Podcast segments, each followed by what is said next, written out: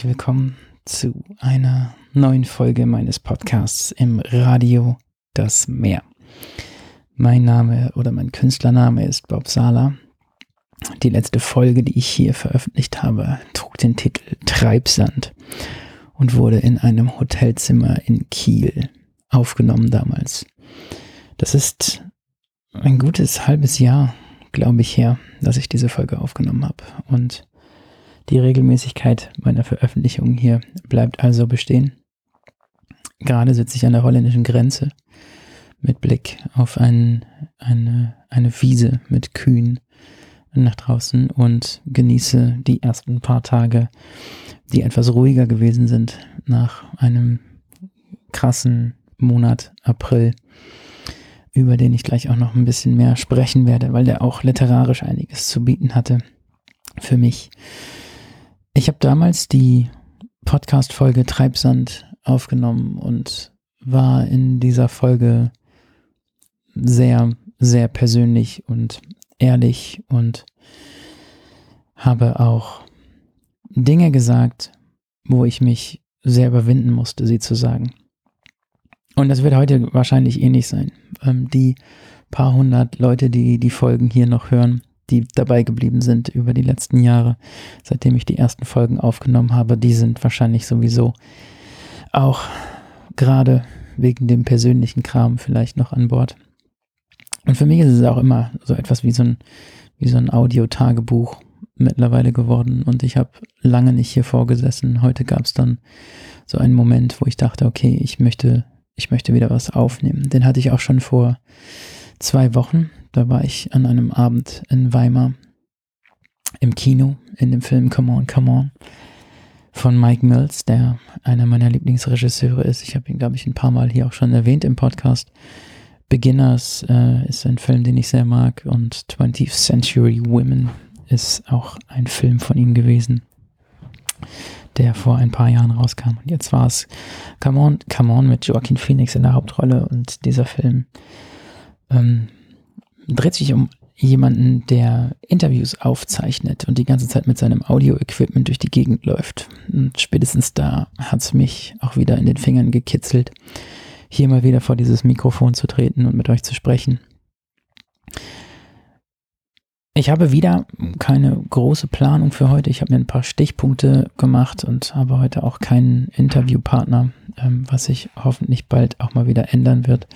Ähm, nichtsdestotrotz ähm, dachte ich mir, ich setze mich einfach mal hier vor und gucke, was so kommt für Leute, die das stört oder die davon gelangweilt sind und abspringen wollen.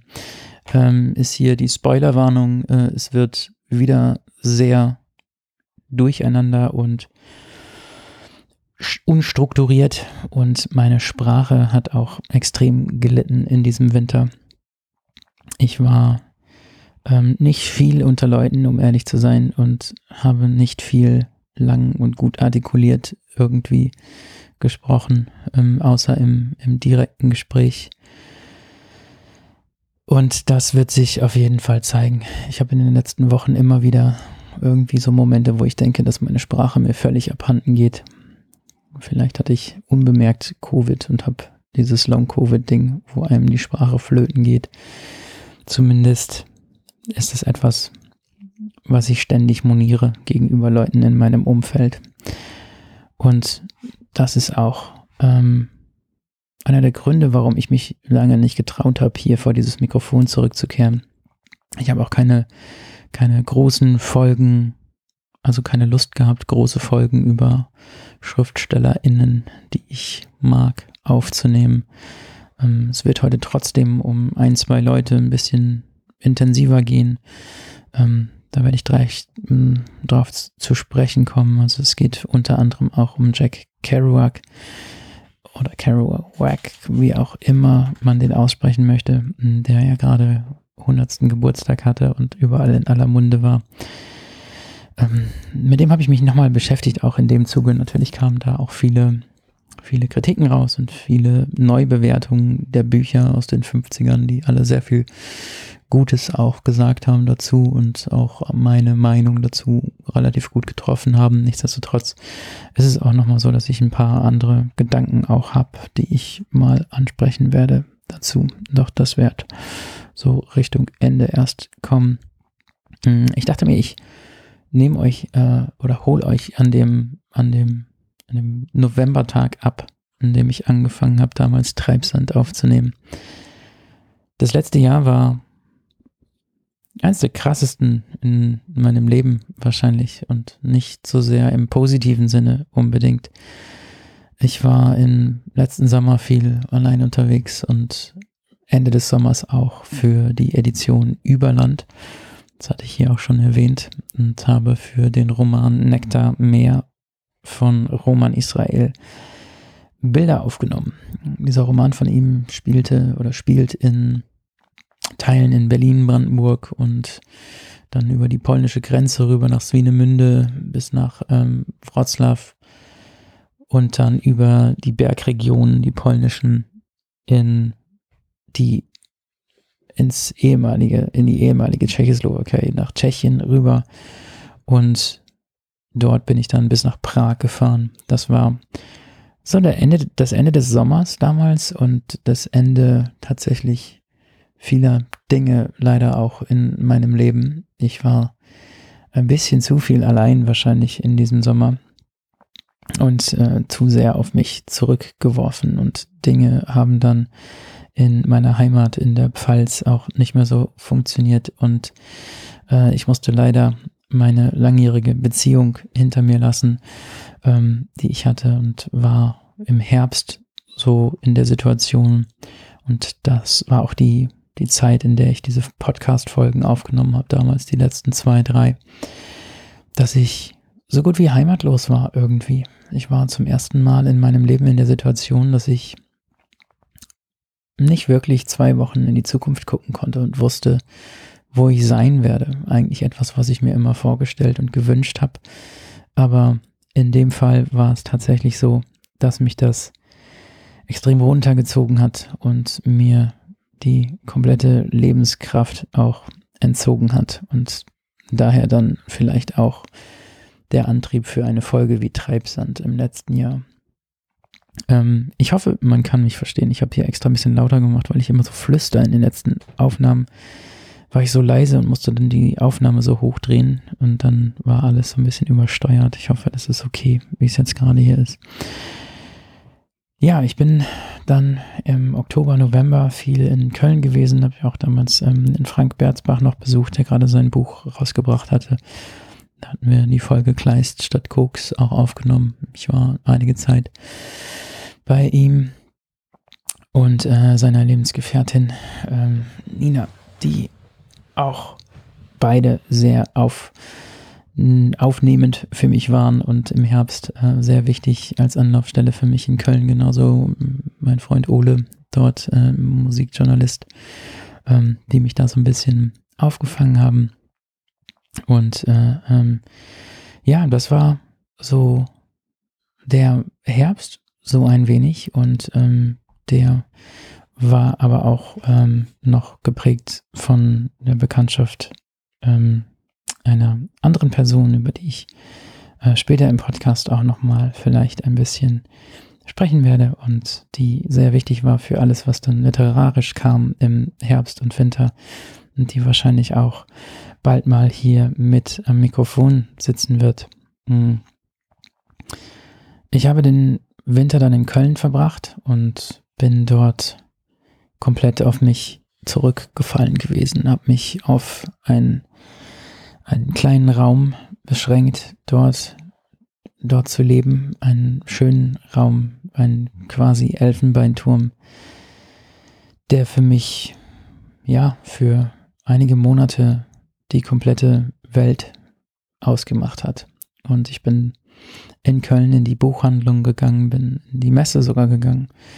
Und wer mich kennt, weiß, dass das, ähm, dass, dass da einiges passieren muss, bis ich äh, eine Kirche betrete. Nichtsdestotrotz habe ich einige Kirchen betreten seit diesem Herbst und habe einige äh, schöne Momente dort auch gehabt. Und ähm, ja, Köln ist dafür natürlich gut, wobei es einen dort auch immer noch wundert, dass die mit dem Kölner Dom ja so eine berühmte, bekannte Kirche haben die trotzdem bei jeder Messe einfach fast komplett leer ist. Also mit der katholischen Kirche geht's da auch immer weiter bergab, würde ich sagen. Dann kam noch diese Kardinal Wölki-Geschichte mit dazu. Und ähm, das waren auch Momente, wo ich dann dort die Messen verlassen habe, äh, als über diese Themen gesprochen wurde und in welcher Art und Weise dort über diese Themen gesprochen wurde. Ich komme gerade richtig ins Labern. Ähm, ich habe viele Buchhandlungen besucht dort, unter anderem auch die äh, Lenkfeldsche Buchhandlung, die mir auch der Frank Berzbach empfohlen hatte, die ähm, vielleicht zu meiner Lieblingsbuchhandlung dort geworden ist, genauso wie die Buchhandlung Bittner, äh, die auch eine grandiose Auswahl, die beiden Buchhandlungen. Zwischen denen hat sich dann so ein bisschen aufgeteilt, dort war ich, war ich relativ oft.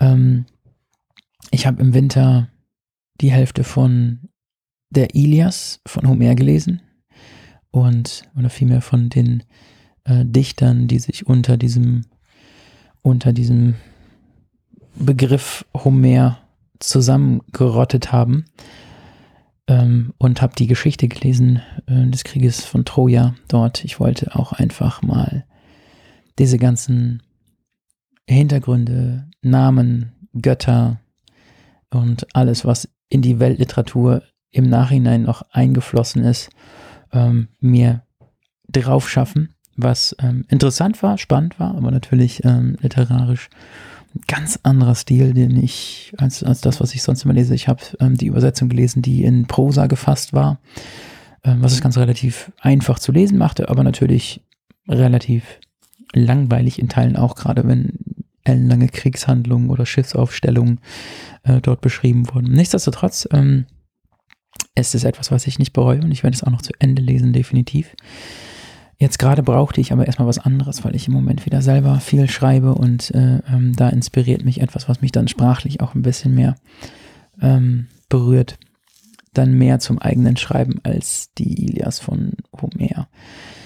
In der Lenkfeldschen Buchhandlung, die, ähm, das ist eine inhabergeführte Buchhandlung mit so einem sehr alten Ehepaar, die das leitet, die das leiten, das das leitet. Ähm, und ich habe den Mann bisher noch nicht gesehen, aber die alte Dame, die dort ab und zu hinter der Kasse steht, die ist fast jedes Mal da, wenn wir dort sind. Und die ist so zauberhaft und ähm, schreibt auch immer die Rechnung selber handschriftlich auf so einem Zettel mit so einer ganz zittrigen Schrift. Und es ist einfach nur göttlich zauberhaft, äh, wie diese Frau ist. Und ich habe dort in der Buchhandlung nochmal ein Buch gefunden, was mir vor ungefähr zehn Jahren relativ viel bedeutet hat, was ich damals in der Taschenbuchausgabe gelesen habe, und zwar Die Ringe des Saturn von W.G. Sebald. Das ähm, gab es dort in einer sehr schönen gebundenen Ausgabe im Hansa Verlag und das habe ich mir nochmal gekauft. Und das habe ich auch in den letzten Wochen immer mal wieder in die Hand genommen immer wieder reingelesen.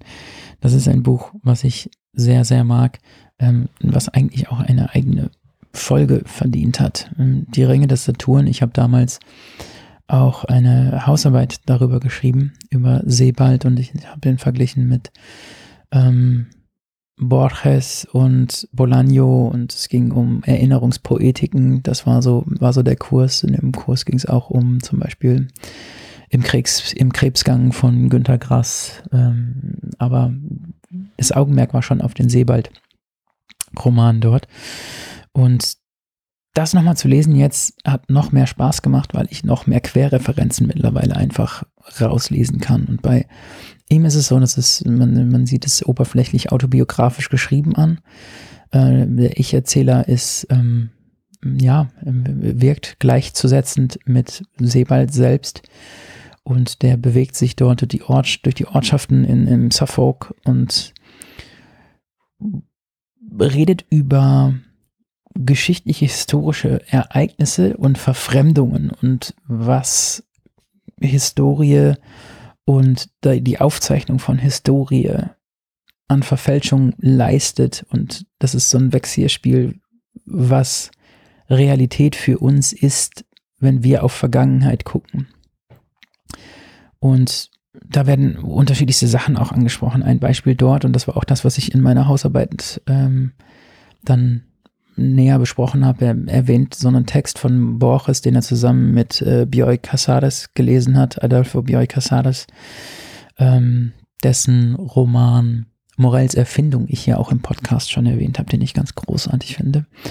Ähm, das ist eine Kurzgeschichte, wo es um einen Lexikon-Eintrag geht, quasi äh, um einen Ort, der Tlön heißt. Ich meine, der Ort heißt Tlön. Äh, Tlön Utba Or Tlön Ukpa Orbis Tertius. So heißt die Geschichte auch. Und ähm, es geht dort um diesen Ort, es geht um eine, eine Verbindung dort, es geht äh, ähm, darum, dass dieser Ort quasi nur in einer Ausgabe von so einem äh, English Dictionary vorgekommen ist und dann irgendwie nie wieder. Und ist dieser Ort jetzt real oder ist er nicht real? Ist er Fiktion? Ist er nicht Fiktion? Ist diese Geschichte Fiktion? Ist es wirklich ein, ein, ein, ein Beitrag, ein, ein, ein dokumentarischer Beitrag, diesen Ort äh, herauszusuchen? Und dieses Spiel mit, was ist eigentlich Geschichte, was ist Wahrheit, was ist das, was wir überliefern? Was geht in der Überlieferung verloren? Und wie sind Standpunkte in Überlieferung, in Gemälden oder ähnlichem? Äh, was wird uns quasi vorgegaukelt oder ins Gesicht gedrückt oder uns vorweggenommen oder uns einfach äh, verschwiegen in der Geschichtsschreibung, in der Kunst oder nicht. Und das ist etwas, was er dann an so Beispielen macht und so Wanderungen durch die, durch die Orte dort und es geht um die Orte selbst, dann Museen dort, in denen er dort ist, Leute, die dort gelebt haben. Ähm, äh, also es ist, Ringe des Saturn ist vielleicht wirklich unter meinen Top Ten was meine Lieblingsbücher angeht. Vielleicht auch, weil ich mich so intensiv damals in diesem Kurs mit einer wunderbaren Frau Ölschläger war das damals. Ähm, das war einer meiner Lieblingskurse an der Uni Paderborn, auf jeden Fall. Und da habe ich sehr intensiv drüber gelesen. Die Ringe des Saturn. Ähm, WG Sebald. Ich hoffe, dass ich wieder eine Liste hier mache ähm, für euch. Ich habe schon angefangen damit. Ähm, hier und ich werde wieder eine Liste unter die Podcast-Folge packen. Das nehme ich mir jetzt vor. Ja, das ähm, war so ein bisschen Köln tatsächlich. Und äh, es war dann auch so, dass ähm, ich nochmal Rayuela von Cortázar angefangen habe zu lesen. Ähm, dazu wird es aber tatsächlich dann auch nochmal eine eigene Podcast-Folge geben. Ähm, wahrscheinlich auch äh, gemeinsam mit meiner Freundin dann, da wir das zusammen lesen, gemeinsam lesen im Moment. Ähm, und das ist etwas, was wir mal ausprobieren wollen. Vielleicht ähm, für eine der nächsten, nächsten Folgen. Hm. Cortázar Rayuela. Das war dann so Januar, Februar, die Zeit ging vorbei. Irgendwie war ich immer noch so im Nichts. Bin ins neue Jahr gerutscht. Hab in Köln ähm, jetzt auch nicht wirklich dafür gesorgt, dass ich ähm, viele Aufträge dort bekomme, was meine Fotografie und ähnliches angeht. Habe aber einen Blog angelegt und ähm, das wäre etwas, was ich hier im Podcast auch mal gerne erwähnen würde. Das mache ich immer viel zu wenig. Ähm, ich bin ja immer online unterwegs und auch regelmäßiger als hier in diesem Podcast. Also für die Leute, die jetzt wirklich nur diesen Podcast hier hören, weil sie ihn irgendwie bei Spotify oder so gefunden haben. Es gibt einen Instagram-Account, der heißt im Radio das Meer durchgeschrieben auf dem ich relativ äh, viel Lyrik auch immer poste, so Stories, das Zeug, was ich beim Kaffee morgens lese, ähm, gibt es immer in den Stories irgendwie, äh, aber auch meine Gedichte poste und äh, über Bücher spreche, kurze, kurze Meldungen aus meinem Leben gebe. Also im Radio das mehr bei Instagram, genau das gleiche bei Twitter. Und dann gibt es noch seit Anfang des Jahres einen, oder vielmehr seit Ende letzten Jahres, ähm, einen Blog, auf dem ich alles gesammelt habe, auch was ich schreibe, wo auch diese Podcasts gesammelt sind, die Podcast-Folgen. Und dieser Blog befindet sich unter der URL blog.bob-sala.com. Äh, ist aber auch verlinkt auf meinem Instagram-Account, wenn ihr darüber gehen wollt. Ähm, da auf dem Blog ist einiges. Das ist mein Tagebuch, das ist äh, meine Gedichtesammlung, wenn man so möchte. Alle, alle möglichen Texte, die ich schreibe oder einfach auch nur Notizen, die ich aus meinem Tagebuch rausschreibe, die findet ihr dort aufgelistet. Mhm. Schaut dort gerne mal vorbei, auf jeden Fall. Mhm. dann ging so ein bisschen der, der Februar rum und dann hatte ich wieder Kontakt mit dem lieben Frank Nowatzki. Äh, das ist der Verleger vom Pulpmaster Verlag, für den ich seit einigen Jahren so die Webseite betreue und seine, seine ganzen Online-Auftritte, die Anzeigen, die er macht, Designe und sowas. Hm. Der hat mit mir schon im letzten Jahr darüber gesprochen, dass er eine Autorin für den Verlag gewinnen konnte, die sehr besonders ist. Und zwar ist es Megan Abbott aus New York, aus Queens in New York. Ähm, die wird in diesem Jahr dann erstmals im Pulpmaster und äh, im Pulpmaster Verlag erscheinen. Mit zwei Titeln direkt. Mm. Der, äh, ähm, jetzt, jetzt habe ich den Titel vergessen von dem einen. Das eine ist Dare ähm, und das äh, andere muss ich nochmal gerade schauen. Ich habe äh, äh, den deutschen Titel gerade vergessen. The Turnout ist der englische Titel. Ähm, die beiden werden rauskommen im, im Verlag und wir hatten im letzten Jahr in Berlin im Biergarten gesessen und darüber gequatscht, dass es eigentlich voll cool ist oder cool wäre, wenn ich einen von meinen Buchtrailern, die ich ja in letzter Zeit öfter mache, ähm, zu Megan Abbott dann mache. Und ja, dann haben wir im Februar gequatscht, ähm, haben geguckt, wie wir das irgendwie finanziell auf die Beine kriegen.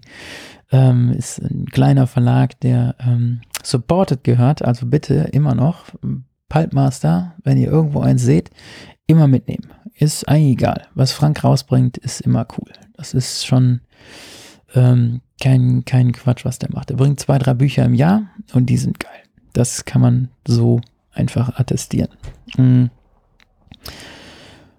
Und ja, dann haben wir einfach geguckt, wie wir das finanziell irgendwie hinbekommen. Haben auch gesehen, dass in New Jersey noch ein zweiter Autor von ihm, wo dieses Jahr ein Buch kommt, Max Franco, ähm, wohnt und haben dann gesagt, okay, wir machen das. Und ähm, ich bin dann mit ähm, meiner Freundin Ende März nach New York geflogen für zehn Tage und habe dort Material aufgenommen für zwei kleine Filme über, wie gesagt, Megan Abbott und Mark Safranco. Mark Safranco haben wir besucht in New Jersey in seinem Haus und es war super spannend und super persönlich und ähm, das ist so ein absoluter Vielschreiber, der Typ. Er hat uns auch zig unveröffentlichte Manuskripte, also der produziert die ganze Zeit Manuskripte und irgendwie die Hälfte wird veröffentlicht, die Hälfte nicht. Und der hat immer irgendwas im Umlauf bei irgendwelchen Verlagen. Das ganze Haus quillte über aus Memorabilia.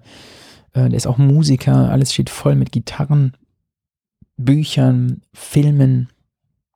Die Wände sind voll. Da habe ich Aufnahmen gemacht, noch und nöcher. Ähm, da bin ich jetzt gerade noch nicht im Schnitt bei Marc, aber da freue ich mich schon sehr drauf, weil ich da echt viele, viele Aufnahmen gemacht habe und ein schönes Interview mit ihm geführt habe. Und ähm, ja, bei Megan Abbott war es ähnlich. Ich habe äh, sie in Queens in ihrer Wohnung besucht. Und sie war so ein richtiger Literaturprofi auch. Sie ist so ein bisschen en vogue, äh, gerade in Amerika. Sie hat auch gerade den äh, LA Times äh, Book Award bekommen wieder. Also sie ist mehrfach auch ausgezeichnet für ihre Bücher. Und die war so ein absoluter Profi auch. Also die Leute, die normalerweise bei ihr aufschlagen, sind so von der New York Times oder so, um irgendeinen Artikel zu machen und da ein kleines Video mit ihr zu filmen. Äh, und da war ich äh, kleiner Fregel, ähm, dann so wie leichtes, leichter, leichtes Laub im Wald dann in der Wohnung und habe da meinen Stissel gemacht. Aber wir haben, glaube ich, coole Aufnahmen auch und ein cooles Interview mit ihr und sie ist einfach auch ein super krasser Typ. Ähm, da bin ich gerade am Schneiden. Und die Wohnung war auch richtig cool in Queens. In New York war es generell einfach richtig, richtig, richtig geil. Also das war, ähm, das waren zehn Tage, die mir alle Lebensgeister wieder eingetrichtert haben. Ähm, New York an sich war seit dem letzten Mal, dass ich da war, 2008, ähm, sehr stark verändert. Alles war viel teurer geworden. Also damals war es noch so, dass ich in New York relativ gut um die Runden gekommen bin. Es gab einen guten Dollarkurs. Äh, die Sachen waren generell äh, grundsätzlich auch günstiger als bei uns in Europa. Das war jetzt überhaupt nicht mehr der Fall. Die meisten Sachen waren sogar teurer als bei uns und der, der Eurokurs war quasi eins zu eins.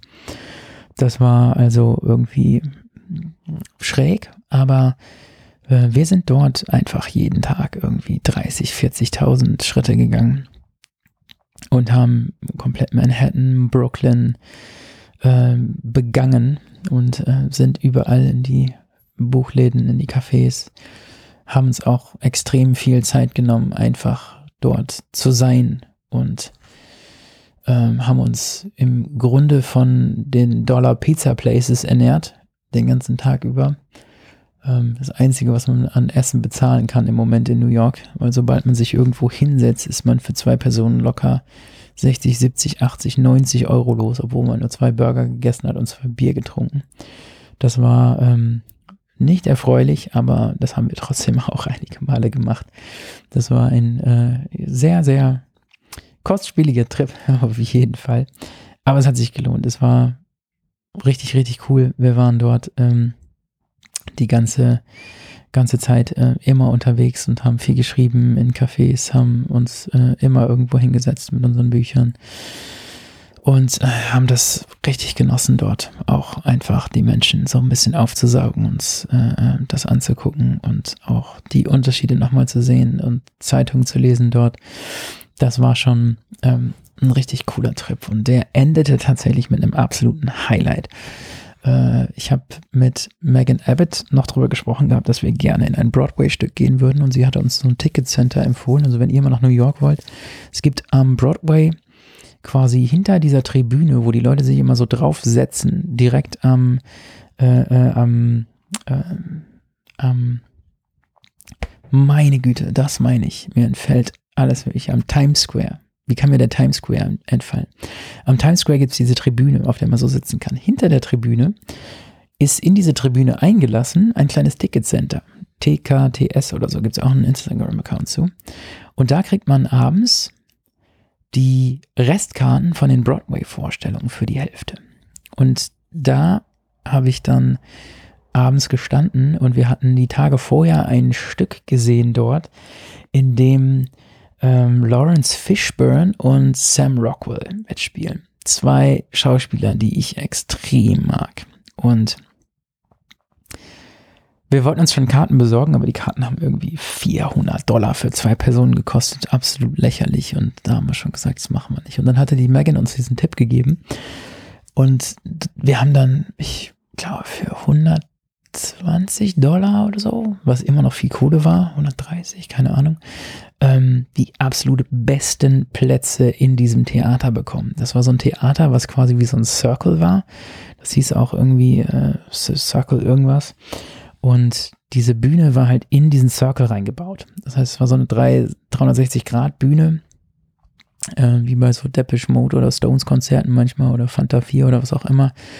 Ähm, und wir waren in der dritten Reihe, genau an der Stelle, wo die die meiste Zeit gesessen haben und sich unterhalten haben. Also ich war, wir waren so nah dran an, an, an diesem Ding und haben dann das Stück American Buffalo äh, geschaut, was äh, echt cool war.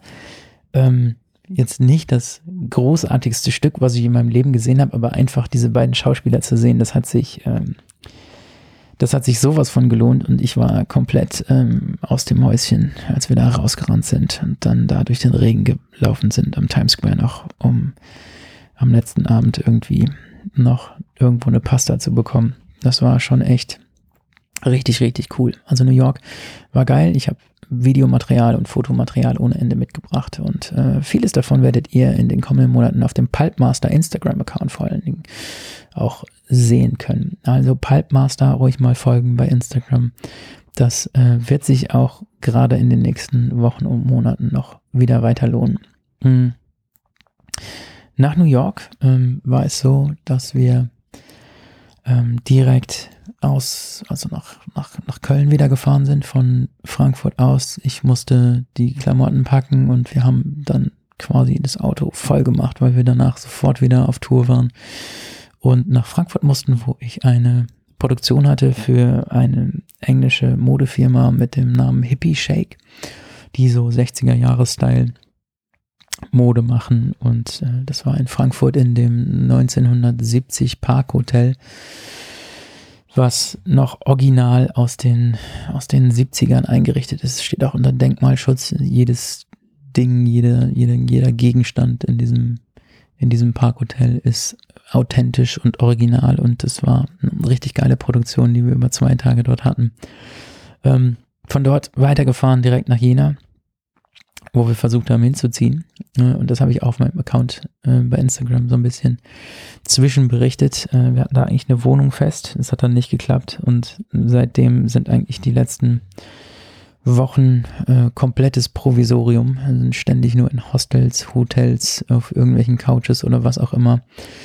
Und äh, versuchen uns irgendwie durchzuschlagen und möglichst wenig Geld zu bezahlen für die Dinge. Und es funktioniert nicht so richtig, um ehrlich zu sein und ähm, haben jetzt aber auch eine Wohnung gefunden in Weimar. In Weimar werden wir ab Juni leben und haben dort eine richtig schöne Altbauwohnung gefunden mit einem kleinen Balkon direkt in der Nähe von der Altstadt dort. Und äh, dort werde ich jetzt erstmal ähm, sein ab nächstem Monat oder auch jetzt schon in den nächsten Wochen. Und suche natürlich, ich bin so ein bisschen natürlich, habe ich Weimar schon kennengelernt und ich suche ähm, auf jeden Fall für die nächsten Monate Leute aus dem Literaturbereich, äh, AutorInnen, VerlegerInnen, was auch immer, die Lust haben, vielleicht hier im Podcast mitzumachen oder Lust haben, mich zu buchen für, für diese Buchtrailer oder kleinen Dokumentationen über Verlage, Schriftstellerinnen, was auch immer.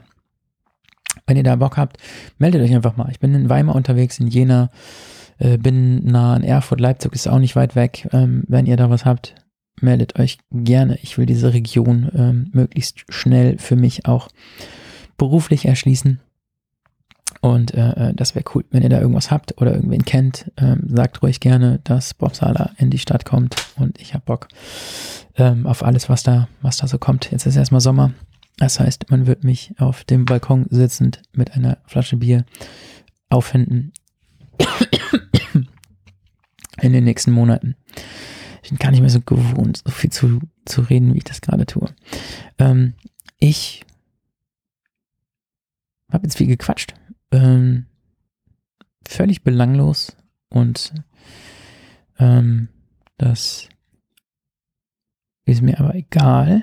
Ich habe mir einfach vorgenommen, diese ganzen Selbstzweifel aus dem Treibsand mal kurz zu vergessen, ähm, wobei sie nach Treibsand noch, also nach der letzten Podcast-Folge, noch viel gravierender geworden sind und auch die letzten Monate einfach sehr bestimmt haben bei mir. Ich habe viel hinterfragen müssen, was meine Entscheidungen in meinem Leben angeht, meine ähm, Entscheidungen für mich und die Dinge, die ich will für mein Leben.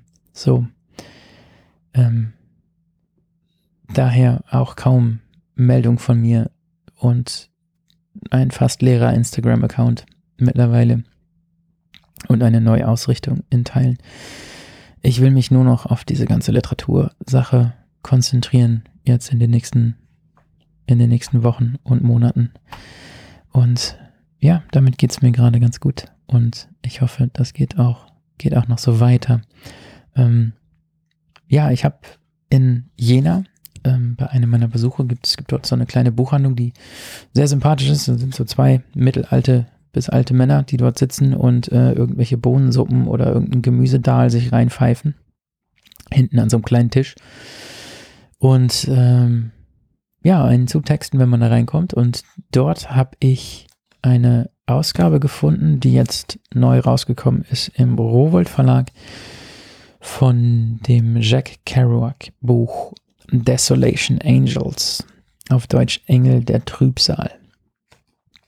Das ist tatsächlich eines der wenigen Bücher, die ich noch nicht gelesen hatte von ihm. Ich hatte also äh, keine Vorkenntnisse hierzu gehabt, ähm, wusste nur, dass es, ähm, dass, dass der Roman selber, glaube ich, jetzt muss ich gerade nochmal vorne gucken, direkt nach oder direkt vor. Ähm, On the Road Zeit unmittelbar vor der Veröffentlichung von On the Road im September 57. Okay. Ähm, also das Buch ist wie alles bei Kerouac autobiografisch. Ähm, ich bin mir gerade nicht sicher, ob ich ihn mal angesprochen habe. Es gab mal die Idee von mir, eine ganze Folge über ihn zu machen, aber ich werde das tatsächlich nach dieser ganzen Aufmerksamkeit, die er auch bekommen hatte in den letzten Monaten durch den 100. Geburtstag, auf ähm, eine kleine Parenthese heute begrenzen. Und zwar liegt es auch daran, dass Kerouac ein Autor ist, der zwar wichtig war für mich im, in meinen Zwanzigern, und da bin ich vielleicht auch ein Klischee, was ich da geritten bin, aber es ist einfach ein Buch on the road, was einem begegnet, wenn man die Art Literatur liest, die ich lese. Und on the road unterwegs auf Deutsch ist, glaube ich, auch wichtig gewesen in den 50ern damals, es funktioniert heute nicht mehr so, wie es damals funktioniert hat. Dadurch sind einfach äh, die, die Rollen dort zu antiquiert und es ist auch einfach, es fühlt sich an, als wäre das alles schon zehnmal gelesen, was man, was man dort vorfindet. Und On the Road habe ich wirklich auch drei, viermal gelesen. Ich hatte irgendwann ein Hörbuch und das war das einzige Hörbuch, was ich auf meinem iPod hatte damals. Da habe ich es einfach mehrfach gehört und äh, ähm, habe deswegen einen ganz guten Überblick über das Buch gehabt und äh, habe dann die anderen Sachen von ihm auch noch gelesen. Was bei ihm halt ähm, ist äh, auch ein französischspracher, kanadisch-amerikanischer Autor, ähm, der den unbedingten Drang zum Schreiben hatte und das Ganze schon relativ in jungen Jahren und einen Stil entwickelt hat für sich, der fast wie ein, wie ein Stenografieren der Realität funktioniert. Tausend Notizbücher, die er hat und wie er schreibt und es gibt auch so Tipps zum Schreiben von ihm und es geht bei ihm immer so First Thought, Best Thought. Nichts überarbeiten, ähm, nicht absetzen, nicht aufhören schreiben, so also Automatic Writing Style, versuchen zu schreiben, ohne abzusetzen. Und äh, dazu gibt es auch diese Geschichte natürlich von On the Road, die in jedem Artikel auch drin stand, dass er damals ähm, sich Papier aneinander geklebt hat, damit er so eine fette Rolle hatte, um nicht mehr absetzen zu müssen, um das Papier zu wechseln zwischendurch und äh, auf eine riesige Scroll diesen Roman innerhalb von irgendwie so und so viel Benzedrin-Nächten runtergeballert hat und in einem Zug runtergeschrieben hat und das war es dann. Was natürlich ähm, so stimmt, die Scroll gibt's, aber von dem Roman gab es vorher auch schon zwei, drei andere Varianten, bis er die Variante dann da reingeballert hat. Also es war nicht einfach nur ein Geistesblitz und dann hat er das da runtergeschrieben da gehörte schon mehr dazu. Und ähm, das ist aber so der Stil bei ihm. Und es ist so, dass alle Bücher autobiografisch sind. Da sie autobiografisch sind, haben sie viel mit den Menschen zu tun, mit denen er sich umgeben hat. Und diese Menschen sind ähm, äh, Leute wie Allen Ginsberg, den man auch kennt, den Dichter. Also die Beat-Generation. Lawrence Ferlinghetti war damals so, der hatte den City Lights Bookstore in San Francisco. Äh, der das so ein bisschen auch äh, mit organisiert hat und, und die Leute rausgebracht hat, die Bücher rausgebracht hat, The Howl von, von Ginsberg. Und ähm, ja, es gab quasi diese, ähm, diese, diese Gruppe von Menschen, die gemeinsam Kunst gemacht haben und auch gemeinsam irgendwie versucht haben, etwas anders zu machen und sich natürlich auch positioniert und dargestellt haben. Und es waren einfach junge, vorwiegend Männer, die Party gemacht haben und ähm, ja, es ging viel um Jazz, Beat und das Leben, Leben und äh, Drogen neben Sex, Gewalt nicht. Es ging um einfach den Versuch in irgendeiner Form durch durch das, das größtmögliche Erleben des Lebens, die Schöpfung so zu feiern, dass einem eine höhere Macht Dinge in den Bleistift flüstert, die geschrieben werden müssen, gemalt werden müssen oder aufgesagt, vorgetragen werden müssen. Und alles ist äh, immer so überhöht und alles feiert sich gegenseitig und ähm, in Teilen natürlich auch vollkommen zu Recht. Es gibt also The Howl, das Geheul von Ginsberg. Äh, das habe ich, ähm, das habe ich ähm, mal komplett per Telefon jemandem vorgelesen in diesem Winter. Und das laut auszusprechen, und es ist einfach genial und grandios. Und es ist einfach sprachlich so besonders, dass es damals auch vor Gericht gekommen ist. Also damals war es auch das Problem, dass es natürlich mit der Sprache, die dort benutzt wurde, für die konservativen Menschen in Amerika nicht funktioniert hat. Dann gab es so ein, so ein Trial, richtig. Da gibt es auch einen Film ähm, mit, oh, wie heißt der Dude nochmal, der immer mit äh, diesem Seth Rogen die Filme. James Franco. James Franco als Allen Ginsberg. Das ist so halb Biografiefilm und halb so Comicfilm. Bisschen weird, bisschen komisch, nicht ganz geil, aber kann man ganz gut gucken, um sich diesen Hintergrund ein bisschen drauf zu schaffen. Mm, Kill Your Darlings ist auch nochmal so ein Film, den ich wegen äh, ähm, meiner Hörerin Nika hier äh, äh, mir nochmal angeguckt habe, ähm, den ich eigentlich erst nicht mochte, aber dann schon. Ähm, es gibt viele, viele Verfilmungen von, von den Beats, ach, auf jeden Fall. Äh, On the Road selber auch ähm, von Walter Salz, der auch die Reise des jungen Che verfilmt hat. Ähm, da kann man sich einige Filme auf jeden Fall auch reinpfeifen. Hm. Also es ist zumindest eine Gruppe, ähm, die sich um um sich selbst so auch gedreht hat und dann ist jeder mal wieder abgeflogen und die haben sich aber immer wieder wieder getroffen. Und bei Kerouac ist es so, dass man in den Romanen immer irgendwie diesen Moment hat, wo diese Gruppe sich wieder trifft. Und das geht äh, äh, von den ersten Büchern über äh, Visions of Cody bis hin zu äh, Subterraneans, ähm, dann On the Road natürlich, bis hin zu den späten Sachen wie Big Sur. Und das ist eine fette Spanne, die dort gezogen wird. Das sind 20 Jahre oder so. Und was mir aufgefallen ist, als ich Engel der Trübsal gelesen habe, war, dass ich es einfach auch nicht mehr fühlen kann. Also es ist, mh, hm, es ist sehr repetitiv. Es ist, streif, driftet oft immer so in so Buddhismus und Zen-Sachen auch ab.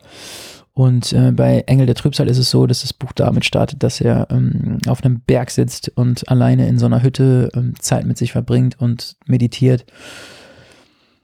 Und das ist so das erste Drittel des Buches, irgendwie fast 200 Seiten, wo er sich die ganze Zeit zwischendurch einfach auch Szenen vorstellt, wie er wieder in die Stadt reinläuft, triumphierend in irgendwelche Nachtlichter erleuchteten Viertel rennt, sich Wein in seinen Flachmann füllt und durch die Straßen von Chinatown läuft, geiles Essen isst, Zigaretten raucht und Menschen auf der Straße kennenlernt und aussaugen kann.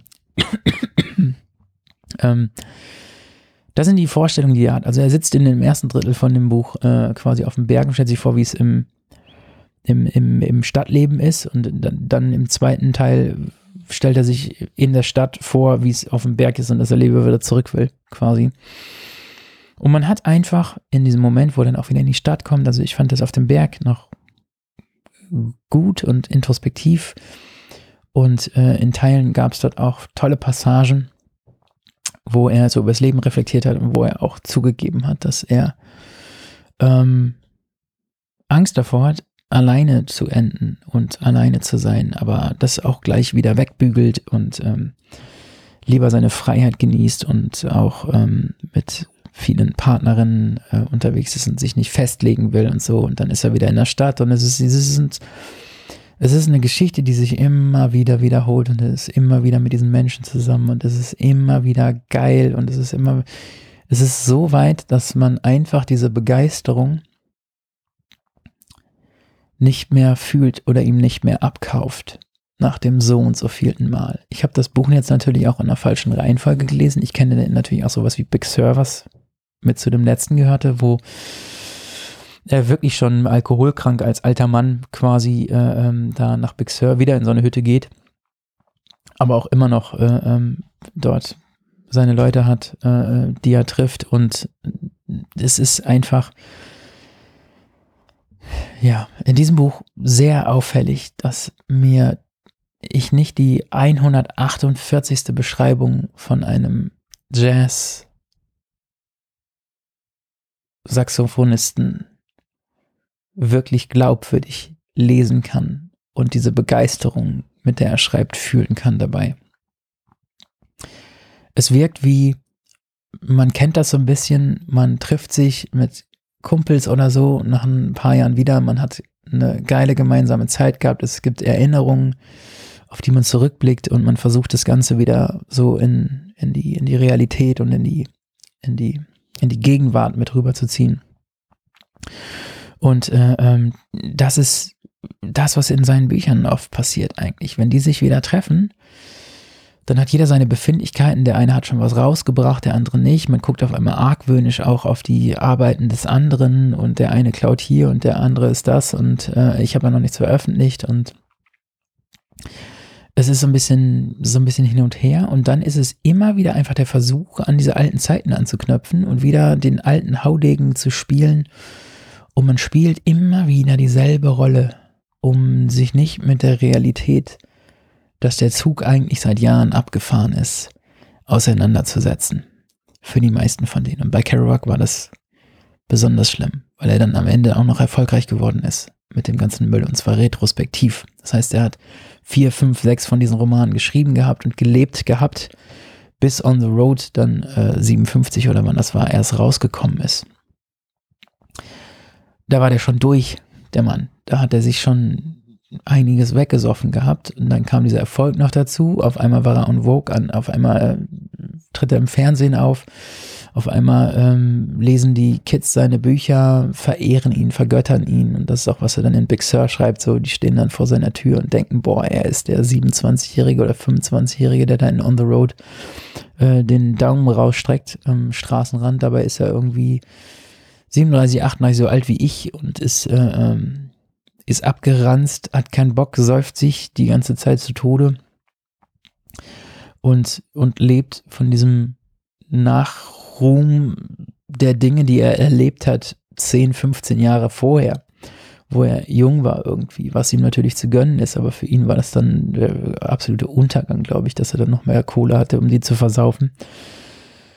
Und dann, äh, ähm, ja, ging es natürlich auch um, um Aufmerksamkeit, Vanity, wer ist der König von allem und er war immer derjenige, der so ein bisschen angesehen wurde als derjenige, der der König der Beats ist und ähm, ja, es ist traurig auch irgendwie. Und das ist gerade, wie ich es lese, auch ein bisschen dokumentarisch. Das Fiese daran ist, dass man bei dem, beim Lesen so das Gefühl bekommt, mh, hm, Truman Capote hat mal über Kerouac gesagt, das ist kein Schreiben, das ist Tippen. Und das Gefühl hat man manchmal schon und man würde sich manchmal wünschen, also ich hätte mir gewünscht, wie wäre das gewesen? On the Road ist wahrscheinlich der konstruierteste Roman, den er hat. Alles andere ist wirklich ein, eine chronologische Abfolge von Erinnerungen, die nacheinander aufgetischt werden, die im groben Zusammenhänge haben, aber es ist auch so, dass es eigentlich egal ist, wo man dieses Buch aufschlägt. Man hat keine Quer- und Rückverweise oder sowas, alles das, was eigentlich ein, ein, großes, kohärentes Werk ausmacht, das, das, das fehlt ganz oft. Und hier ist es wieder so, äh, das ist auch in kleine Kapitel aufgeteilt und man könnte jedes einzelne Kapitel als kleine Kurzgeschichten oder Texte auch beliebig rumschieben in diesem Buch. Es würde dem keinen Abbruch tun. Und dann hat man aber zwischendurch auch so Passagen, so kleine Kapitel, wo ich denke, Halleluja, dieser Mann kann so genial schreiben und die Sprache ist so gut, es ist einfach so poetisch und der haut in einem Absatz mehr, mehr Bilder für einen Mondstrahl heraus, als ich jemals in meinem Leben finden könnte. Und dann ist es halt einfach so vergeudet an diese Repetition in manchen Fällen. Also es ist immer wieder dasselbe Sentiment, dasselbe, das, dieselbe Flamme, die angeht. was die Liebe für Menschen angeht. Und das ist so gleich, dass es einem auffällt, dass diese Menschen ihm überhaupt nicht wichtig sind, sondern sie einen Nutzen haben für ihn in seinem Leben und Feuer sind, Feuerholz für das, was er abbrennt in diesen Nächten und das, was er abbrennt, wenn er mit seinem Bleistift und seinen Notizbüchern da sitzt.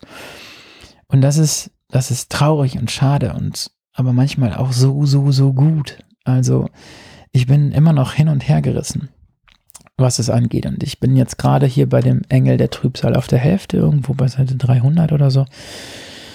Und es sind so viele Momente, wo ich dachte, ja, ich habe Bock, ich will selber wieder schreiben und es geht viel ums Schreiben und es ist einfach äh, ähm, inspirierend, wenn man, wenn man selber schreibt auch. Und es ist etwas, was äh, einem Spaß macht und ist, man ist bei diesen Künstlern dabei, man ist bei diesen Leuten dabei und die führen Gespräche und diese Gespräche sind auch manchmal interessant, manchmal nicht interessant, manchmal sind sie komplett kacke. Ähm, man ist so dabei, ist es wie Tagebuch lesen. Und wenn man es so liest, wie ein Tagebuch, was nicht hätte veröffentlicht werden sollen, äh, dann finde ich, funktioniert er auch immer noch. Und ähm, das ist das, wie ich gerade dieses Engel der Trübsal des Des Desolation Angels lese in der Neuübersetzung. Ist zum ersten Mal auf Deutsch in der kompletten Fassung rausgekommen anscheinend. Also ich habe, wie gesagt, die alte Fassung nicht gelesen, aber die, äh, die jetzt hier ähm, ist, ist sehr, sehr gut übersetzt. Ich mag die Sprache, ich mag, wie sie es gemacht haben. Gerade diese poetischen Zwischendinger sind super schwierig, glaube ich, zu übersetzen gewesen. Ich habe das englische Original nicht, aber ich stelle es mir kompliziert vor, weil es so gut ist. Manche Passagen hier sind so krass. Hm, es gibt leider extrem viele Tippfehler. Also das Lektorat war nicht ganz so geil leider. Ähm, aber äh, da kann man drüber weglesen. Und man tut es auch in vielen Fällen, weil man ihn so atemlos runterliest, sowieso, wie er schreibt. Der Mann macht nicht viele Punkte und äh, dann ballert man so durch die Kapitel irgendwie durch. Ja, und er hat, ist, ist, hat sich ja wirklich dann auch irgendwann zu Tode gesoffen und ist, glaube ich, nicht als glücklicher Mann gestorben, fürchte ich. Obwohl er alles nach seiner Fasson gelebt hat, was äh, er so leben konnte. Mhm. Kerouac, 100. Geburtstag. Also wenn ihr, wenn ihr was lesen wollt, ähm, würde ich euch Big Sur empfehlen. Was vom Ende. Das, was auch äh, die Tiefe und die Traurigkeit noch stärker in den Vordergrund setzt. Das ist, äh, ähm, das würde ich euch empfehlen. Und ansonsten definitiv die gesammelten Briefe von Kerouac an Ginsberg und umgekehrt. Da gibt es eine Sammlung im Rogner Bernhard oder wie heißt dieser Verlag? Ich weiß nicht genau. Ähm, die Briefe von den beiden, das ist schon, das ist schon ziemlich, ziemlich geil. Ähm, das, das lohnt sich. Und wenn ihr dann Bock habt, auf die Einzelromane rüber zu springen, dann würde ich das im nächsten Schritt tun ja, das äh, mein kleines Pamphlet zu Parenthese geschlossen, würde mein alter Dozent damals sagen, ähm, zu Jack Kerouac. Ich sitze jetzt hier, morgen geht's für mich nach Berlin.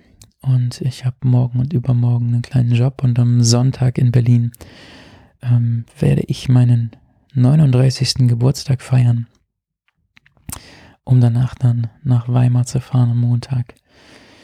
Und dort erstmal im Hotel wieder zu wohnen, dann in der Ferienwohnung, dann vielleicht in der WG und dann vielleicht endlich in einer Wohnung im Juni. Auf meinem Instagram-Account werde ich euch da auf dem Laufenden halten. Ähm, wie gesagt, wenn ihr aus der Gegend seid, Jena, Weimar, was auch immer, wenn irgendwas mit Literatur zu tun habt, Kunst, was auch immer, äh, ich bin da und äh, ich habe Bock auf jeden Fall auf neue Menschen in dieser Region in der ich mich null auskenne. Ja, so viel von mir. Ähm, ich hoffe, ihr habt durchgehalten. Ich habe heute nichts versteckt, ähm, was ihr hättet raushören können. Doch, hey, wartet mal. Ich stelle jetzt keine Frage, sondern ich überlege jetzt mal, worüber ich gesprochen habe. Äh, äh, äh, äh, äh. Weil viele Leute haben immer bis zum Ende gespult und äh, dann ganz schnell gesagt, was ich für eine Frage gestellt habe. Ich suche mal was aus der Mitte raus.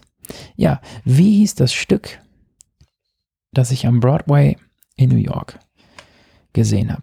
Wenn ihr das wisst und mir bei Instagram schreibt, dann kriegt ihr eine Postkarte von mir wieder. Und zwar die ersten drei dieses Mal. nur die ersten drei Leute, die mir den Titel schicken, äh, bekommen eine Postkarte aus Weimar. Ich hoffe, euch geht's gut. Ähm, ja, schreibt mir gerne. Ich bin erreichbar im Moment. Freue mich über jede Nachricht. Äh, Briefe aktuell schwer, weil ich keine Adresse habe. Aber so ist es manchmal. Mm, ich hoffe, wir hören uns bald wieder. Macht's gut.